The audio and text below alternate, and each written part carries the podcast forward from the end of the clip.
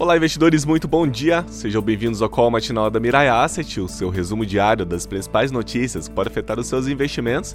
Eu sou Cleiton Arantes, a gente está de volta nessa quinta-feira, dia 17 de março de 2022, e essas são as principais notícias do dia. Vamos lá.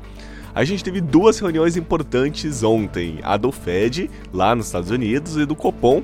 Foram dois olhares diferenciados. A do Fed foi um olhar mais hawkish, ou seja, ele é mais agressivo, e o aqui do nosso, do Copom, Banco Central Brasileiro, aqui do, do, do nosso Bacen, ele foi muito mais alternativo, embora o mercado tenha ficado sem saber aí ao certo qual é o rumo que ele vai indicar nas próximas, nas próximas reuniões.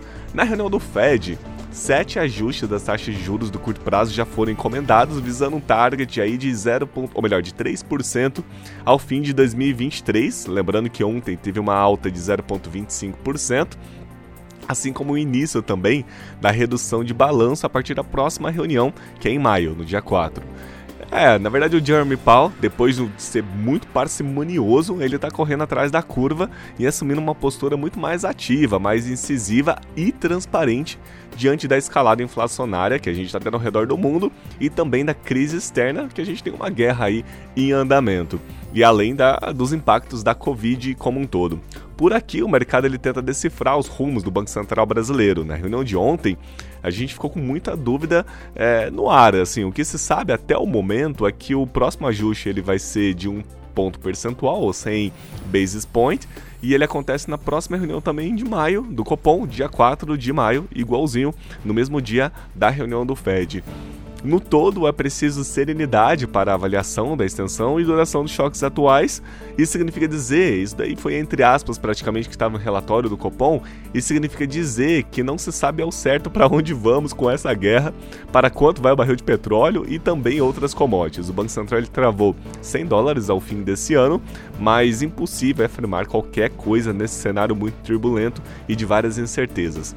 No mercado de juros futuros, a sinalização é de que a taxa terminal né, dos juros ele deve ir a 13,75% ao ano, mas será importante a leitura da, das taxas curtas e médias também é, nesta quinta-feira para a gente saber como que vai ser a leitura do mercado. Se a taxa recuar agora de manhã, né, ao longo do dia principalmente, será sinal que entenderam. Se não, a gente sabe que foi o contrário. Na agenda do dia, é, o Congresso, lá no Congresso a gente vai ter o pacote dos combustíveis, que ele segue em discussão, já ameaçando também a execução do orçamento. Nos indicadores saiu o IBC-BR de janeiro, sinalizando um recuo de 0,2%, depois de subir 0,3% em dezembro. E a gente também tem a reunião do, do BOI, que ele deve, devendo subir o juro lá na Europa, que é o Banco Central da Europa, ele deve subir o juro em 0,25 pontos percentuais para a região 0,75 no anualizado. Na verdade, no anualizado, a taxa cheia. Assim como a reunião do Banco da Turquia, que tem os juros muito alto, mais semelhante aí com o Brasil em questão de países desenvolvidos. Na bateria de balanços, a gente tem a B3 e a Cerela nos resultados do quarto trimestre de 2021 Falando um pouquinho de Bovespa e de bolsas também, o Bovespa ontem fechou uma alta bem expressiva de 1,98%, quase aí 2%, a 111 mil pontos, 112. A Nasdaq, que ela fechou na a bolsa de tecnologia dos Estados Unidos, fechou numa alta bem expressiva de 3,77%. E o S&P 500, que são as 500 maiores empresas dos Estados Unidos negociadas em bolsa, fechou numa alta expressiva também de 2,24%. Já o dólar comercial aqui no Brasil caiu 1,27%, a cotação a R$ 5,09. A Selic ela está acumulada em 1,94% no ano e a poupança 1,06%.